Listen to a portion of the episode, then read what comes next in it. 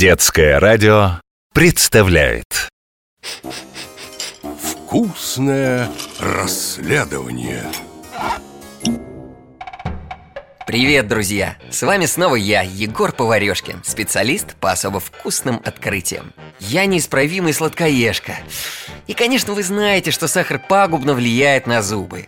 И я решил выяснить, а существуют ли полезные сладости? Оказалось еще как. И это зефир. Хотите узнать почему? Присоединяйтесь к нашему вкусному расследованию. На повестке дня дело зефира. Для получения информации немедленно отправляемся на кондитерскую фабрику. А пока заглянем в личное дело. Этот необычный десерт готовили в Европе и на Востоке. А назван он так в честь зефира. Так древние греки называли теплый приятный ветерок. Этот продукт строгие доктора признали полезным десертом для детей и взрослых. А мы уже в кондитерском цеху. Я вижу огромный чан. В нем сейчас будут смешивать сладкую массу. Оказывается, главная составляющая зефира – яблочное или фруктовое пюре. В него добавляют патоку, сахар и яичные белки. Теперь машина, похожая на гигантский миксер, будет взбивать все это до тех пор, пока масса не станет однородной и воздушной. Ммм, похоже на взбитый крем. Но этого недостаточно. Пока аэратор, так называется этот гигантский миксер, перемешивает массу, через нее пропускается специальный газ – азот.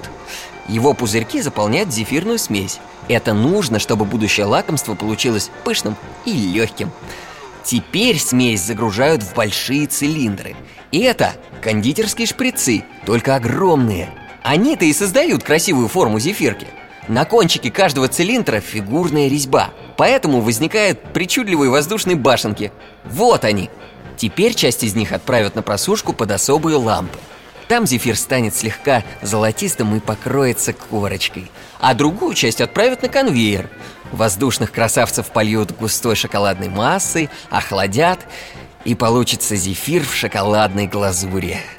Но я попробую вот этот, классический белый. Ммм, Отлично! Мне все понятно. В зефире нет ни одной вредной добавки. Натуральное яблочное пюре и яичный белок способствуют умственной деятельности, а вкус и форма зефира улучшают настроение. Вкусное расследование показало, это отличное лакомство для всех сладкоежек.